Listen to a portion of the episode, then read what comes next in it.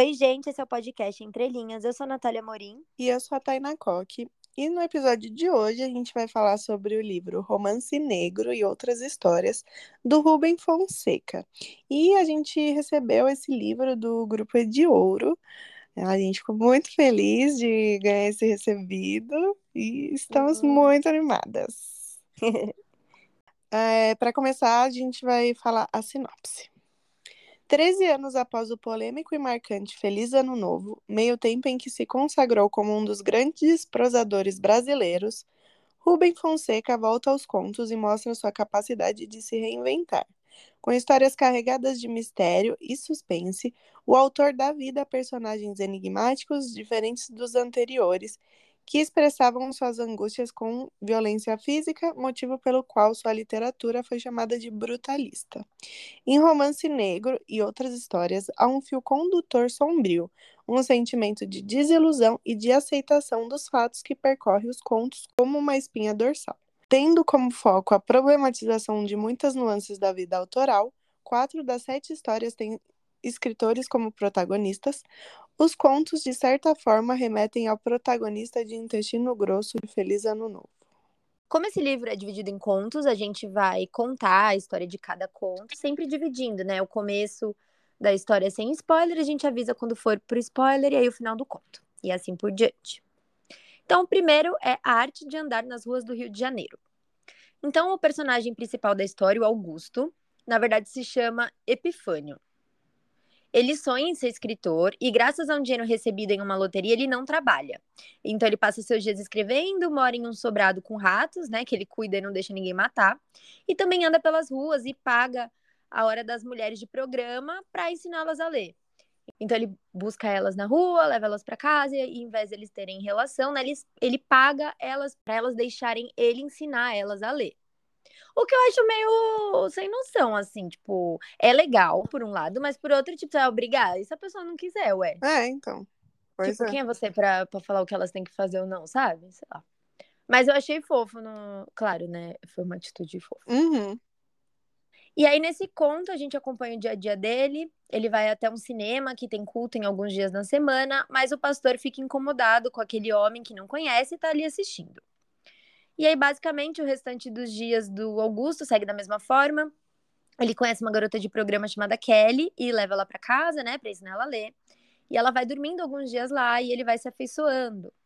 E o Augusto também visita moradores de rua para acompanhar o que está acontecendo aos arredores e mostrar que aquelas pessoas também são vistas. E aí o conto acaba com mais um dia das andanças de Augusto pelas ruas do Rio de Janeiro. Então, como esse conto é, é mais assim, contando da vida dele, é, com, com essa prostituta Kelly, como os dois vão se afeiçoando, não tinha muito é, como a gente divide com e sem spoiler, então esse ficou assim. Esse foi o que eu menos gostei. É, eu gostei porque tem personagens muito reais, isso eu, eu, sempre gosto quando tem personagens muito reais. E só que eu não, e é bem realidade brasileira também. Mas, sei lá, eu não, não me apeguei muito nos personagens. Eu achei alguns momentos um pouco cansativo, porque era sempre do mesmo, né? Sempre essa mesma rotina. Então, acaba que eu cansei um pouco. Então, é isso. Esse é, gostei mais ou menos. Eu concordo, mas esse não foi o que eu menos gostei. Mas eu não colocaria ele como o primeiro conto do livro, porque eu achei ele um pouco arrastado. É verdade. Ah, é. Não, eu esqueci de um. Também não foi o que eu menos gostei. Foi o do coelho que eu menos ah, gostei. Do coelho eu é arrancaria do livro. O próximo é Labaredas nas Trevas. Esse conto é em forma de diário e conta a história de um escritor, o Lord Jim, que ele não era conhecido e ele se inspirou em um livro de Crane é, para escrever o seu próprio. E aí, durante o conto, ele vai divagando, assim, durante esses anos, que logo quando ele lançou o seu livro, ele foi rechaçado, porque ele era muito comparado a esse livro que ele se inspirou. Mas conforme ele foi ganhando espaço e se tornando famoso, as pessoas esqueceram dessa comparação. E aí, em dado momento, ele é chamado para escrever um artigo sobre o Crane, anos depois, quando esse escritor começa a ser esquecido e ele vai ficando famoso. E a partir daqui, a gente vai contar um spoiler, né, do final desse conto. Ele, esse conto é mais curtinho mesmo. Se vocês quiserem avançar uns 30 segundinhos, eu acho que tá bom. É. O Crane acaba adoecendo em uma clínica e falecendo. E ele, né, é esquecido. enquanto o Lord Jim é considerado agora um dos melhores autores da atualidade. Então, eu vejo que foi meio um final para ser irônico, sabe? Tipo, ah. Uhum. É, eu concordo. Mas também não foi o dos que eu mais gostei. É, sei lá, achei esse cara chato. eu gostei. Não foi dos que eu mais gostei, mas eu gostei sim. É, é, é, assim, é, foi mais ou menos para mim. o próximo é olhar. E já vou avisar para vocês que esse daqui é indigesto. É. É, nesse conto, um autor diz que é vegetariano e que não gosta de comer e acaba passando mal por estar desnutrido. O seu médico chama ele para jantar e no restaurante tem um aquário de trutas ele escolhe uma pelo olhar da truta, assim, ele escolhe qual ele. Sabe quando você vai no restaurante, aí tem um aquário, aí você escolhe. Normalmente, acho que aqui no Brasil acho que é mais comum de lagosta, talvez, não sei. Não sei. Mas aí você escolhe lá o, bichinho e, e leva lá pra matar, o que eu já acho um absurdo, mas enfim. Uhum. Ele fez isso, e aí ele se deliciou com o prato. E aí ele então ficou obcecado por restaurantes que tem um aquário, né, para ele escolher o animal que ele quer comer, tipo pelo olhar do animal. Ele começou a ficar meio sádico, né? E aí, num restaurante, ele pede outro prato, só que dessa vez é um coelho. Mas ele pergunta se ele pode ver o coelho antes de ser preparado, tipo, se ele pode ver o coelho vivo. Só que o cara fala que o coelho. Que não, né? O garçom fala que não, que o coelho já tá morto e temperado. E aí ele pergunta pro chefe como que se cozinha, né? Como que se prepara é, esse coelho. Agora a gente vai pra parte com spoiler, então se vocês quiserem avançar um pouquinho, acho que uns 30, 40 segundinhos por cada conto, tá bom. Isso. E aí no outro dia ele vai em uma loja e compra um coelho. E aí ele fica cuidando do coelho é, por um dia e no fim mata o coelho na banheira e tempera ele, come e tal. E ele fica, né, olhando, tipo, os olhos do coelho quando ele vai matar. É horrível. E aí, depois que ele mata, ele fica divagando, pensando que ele tem que comprar uma banheira maior para comer outros animais. Eu talvez seja porque, né, ambas somos vegetarianas, para quem não sabe, então talvez é, esse negócio de animal mexe um pouco mais, e ainda mais que o cara também se dizia vegetariano e fez tudo isso. Mas de qualquer forma, tudo bem, tipo, eu posso ler contos terríveis, assim, gente matando todo mundo, que eu fico de boa, leio pra dormir. Mas não mexe com animal, sabe? Sim, eu sou exatamente igual, penso a mesma coisa.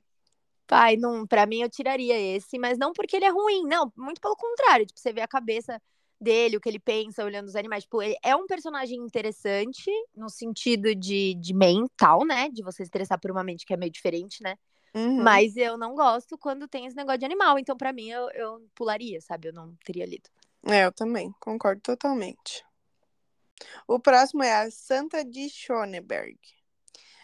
Úrsula fica observando seu vizinho pela janela da sua casa e ela é obcecada por ele. E a gente descobre que ele se chama Roberto. Ele só come sopa enlatada e fuma charuto. E aí a Úrsula descobre que ele tá precisando de uma faxineira e ela vai lá, se candidata e limpa a casa dele. e lá na casa tem um quadro que ela acha parecida com ela no quadro e ela deixa um recado nesse quadro com o telefone dela falando que era parecida com o quadro. É, ele acaba telefonando para ela e jantam os dois e uma amiga da Úrsula também, a Marie.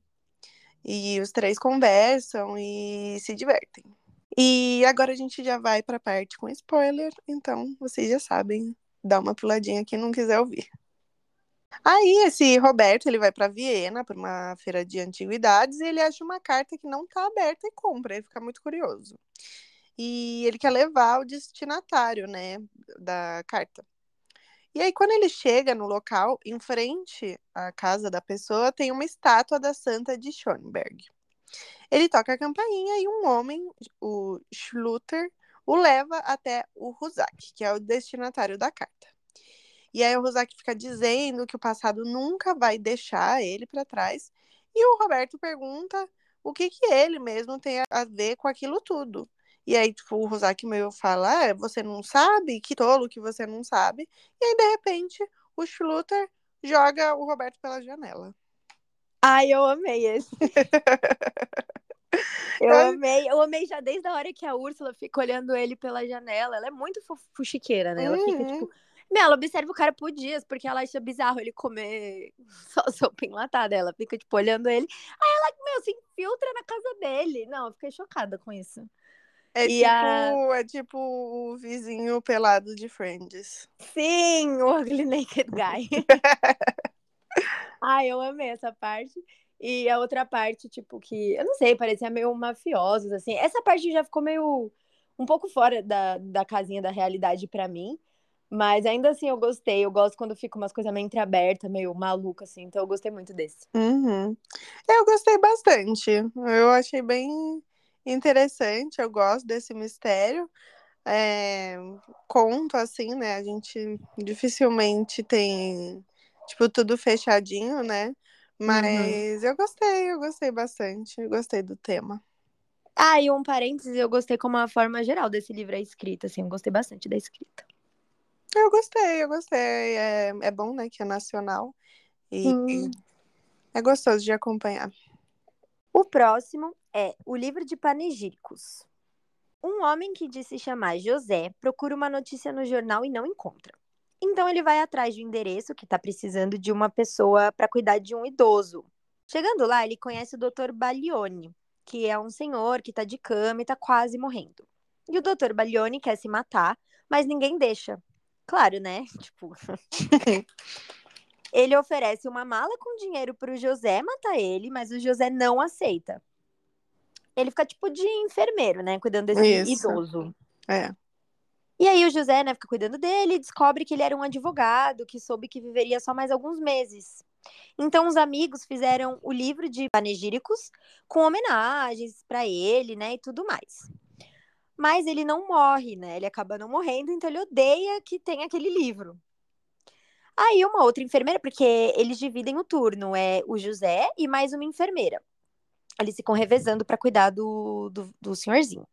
E uma enfermeira aparece a cada três dias, né, para cuidar do idoso, e o José fica interessado nela. E aí todo dia ele procura no jornal a mesma notícia que nunca sai, que a gente também não sabe qual é. E ele liga também para alguém que quer encontrar ele, né, que ele quer encontrar, mas fica com medo do telefone estar grampeado. Então eles ficam falando meio em códigos assim, é, umas perguntas esquisitas. E a gente também não sabe quem é essa pessoa que tá falando com o José no telefone. Mas enfim, o José vai conversando e conhecendo cada dia mais o Dr. Baglione, que conta que ele foi casado três vezes, mas que sempre traía suas mulheres. E agora também vocês já sabem, a gente vai pra parte com spoilers, se vocês não quiserem saber o que acontece, pula uns segundinhos. Um dia o Dr. Baglione diz que não quer mais ir para o céu, deixando a entender que, que, que ele quer morrer, né? Porque se ele se matar, ele não vai para o céu. E aí o José aceita ajudar, então ele dá vários comprimidos para ele e aí o idoso morre. Aí a, a enfermeira aparece lá e o José não conta nada, mas aí eles ficam, os dois, né? Passam a noite juntos, tudo mais. E aí no outro dia ele conta que o Dr. Baglione está morto, dá a mala com dinheiro para ela e diz para ela colocar a culpa nele. Esse aqui eu acho que foi o meu favorito. Eu amei também. É muito bom, porque é, eu gostei desse mistério aí da notícia, de tipo, que notícia é essa que ele quer saber, né? que a gente não sabe. É. E ah, eu gostei, achei, achei divertido acompanhar o, o idoso e ele. Eu, eu achei bem legal, achei gostoso como foi escrito também, a história como ela foi apresentada. Eu também concordo com tudo, eu gostei de tudo. Porque parece que tem três núcleos, né? Eu fico meio interessada no que, que é essa notícia e quem que é essa pessoa que ele tá falando no telefone, né? Quem é esse cara? Porque ele parece meio misterioso, esse José. Uhum. Aí também o cara, tipo, o advogado também tem todo o mistério ao redor dele, tipo, que, que tá rolando com esse cara. E também tem é, ele com a enfermeira, que eu ficava, ah, será que vai rolar ele? Será que não vai? O próximo conto é A Recusa dos Carniceiros. Em 1825, um carrasco se recusou a enforcar uma pessoa condenada. Na outra semana, um açougueiro que foi chamado para fazer o enforcamento aceita, né, faz o enforcamento. Então a cidade quis que outros açougueiros fizessem esse trabalho, mas eles se recusam. É, esse conto mistura é, discurso da Câmara dos Deputados do Primeiro Império do Brasil relacionados à execução de sentenças de morte com eventos históricos e de diferentes épocas e diferentes países, né? Eles relacionam tudo isso nesse conto. Então, esse conto é mais sobre uma reflexão da pena de morte, a sua relação com a sociedade. E tem como se fosse uma discussão de vários deputados que cada um dá a sua opinião sobre é, pena de morte. E só que isso, né, em 1800 e tralala, 1825. Então era há muitos anos atrás. E os deputados desse julgamento realmente existiram. E eu achei isso muito interessante, vendo tipo como que isso era debatido e discutido já naquela época. E ele também, o autor, né, o Fonseca, ele usa discursos reais que realmente foram proferidos na Câmara dos Deputados e, né, com ponto de, de partida para sua análise. E eu achei isso muito interessante. Eu gostei muito desse conto também, mas também não tinha como a gente colocar aqui, né, com ou sem spoiler. Então, esse conto é mais sobre isso e também acho que tá no meu top 3. Eu achei esse o mais chato. é porque eu não gosto muito dessas coisas assim. É... Quando é debate, coisa de jurídico, eu acho muito chato, muito chato. Mas, né, tem é, seu valor. Não, eu entendo. Eu só achei interessante esse assunto desde lá, tipo, vendo isso. Uhum. Ah, mas a maioria eram péssimas pessoas. E eu achei mó aleatório também esse conto, tipo, comparado com os outros contos. Não achei que, sei lá, tava na mesma vibe, sabe? É, não tava mesmo na mesma vibe. Mas eu gostei, acho que foi o mais interessante de todos para mim. Tipo, trouxe assuntos mais interessantes. Porque é, é um assunto que é importante para nós como sociedade, né? Nesse sentido Sim. que eu quero dizer. Uhum. O último é Romance Negro. A história desenrola-se em uma convenção de romancistas policiais no interior da França. O protagonista, o Peter Winner, é um renomado escritor de romances policiais e participa do evento, mesmo que normalmente ele evite tais encontros. É, e aí, em um momento, o propõe um enigma à plateia. Ele afirma que ele cometeu o crime perfeito, embora um crime cuja vítima e natureza sejam desconhecidos. E a reviravolta é, tá que ele fala que ele é o próprio criminoso. E aí, no, no conto, né, o Peter Winner começa a revelar os seus segredos para Clotilde, que é a mulher com quem ele é casado. Ele é uma agente literária e eles se conheceram num, num congresso literário dois anos antes. É, ele começa a contar para ela que, na verdade, o nome dele é John Landers e que ele matou o verdadeiro Peter Winner. Anos atrás, é, o John, né, o cara que está dizendo que é o John, enviou um livro para Clotilde e ela recusou. E aí ele fica com muita raiva dela. E então, dois anos antes, eles vão para uma convenção e nessa convenção o John ia para matar a Clotilde. Ele já estava levando veneno para envenenar ela. Mas aí ele encontra esse Peter Winner e começa a estudar assim o jeito dele, a forma dele andar, porque a ideia dele é se passar por ele. E agora a gente vai começar o spoiler desse conto. Ele inventa que é de uma editora para encontrar o Peter e eles acabam jantando juntos. O Peter fica bêbado e o John leva para o seu quarto no hotel. Lá ele envenena ele e, mata ele, né? Ele pega suas roupas e começa a se passar por ele. O John também conta que encontrou um cara chamado Sandro, que aparentemente era namorado do Peter. Então ele também acaba tendo que matar ele, né? Porque ele percebe que não era a mesma pessoa. e aí o John conta outro segredo, que diz que ele foi adotado e que descobre que teve um irmão gêmeo, que no caso seria o Peter Winner, né?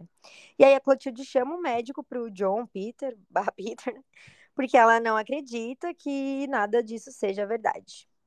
Eu achei que a atmosfera toda do livro, assim, o jeitinho, me lembrou muito a Edgar Allan Poe, mas eu acho que não dá para não lembrar, né? Quando você lê histórias macabras e contos, assim, sempre vem ele na mente, né? Sim. Mas nesse conto ele é bastante citado, porque o Peter, John, né? O John barra Peter, ele gosta muito de Poe, enfim, eles citam bastante. Então deu para ver que tinha uma influência clara, né? No, no livro do Poe, isso é legal falar. Mas eu adorei esse também. Eu fiquei envolvida para saber quais eram os segredos do cara. Eu gostei porque tem mistério e meio suspense, assim. Então eu gostei bastante. Eu também gostei bastante desse, tá? Nos meus favoritos. É bem suspense, assim, né? Do jeito que eu gosto. E eu gosto desse final de que a gente não sabe se ele estava louco mesmo ou se ele realmente fez essas coisas. Eu gosto também, gosto muito disso. Mas eu acho que ele fez. Ah, eu, eu fiquei na dúvida. Sério? Porque Eu ela vê a, a- o frasquinho, né? Ah, mas e daí? É, pode ser outra coisa. Porque assim, até então eu não achava que ele era doido, mas aí eles chamam um médico pra ele, né? Aí acho que ele é doido mesmo. Eu acho que não. Mas fica aí duas opiniões diferentes É. pra vocês quando vocês lerem. Mas, no geral, eu gostei bastante do livro. Eu gostei dos contos, eu fiquei envolvida.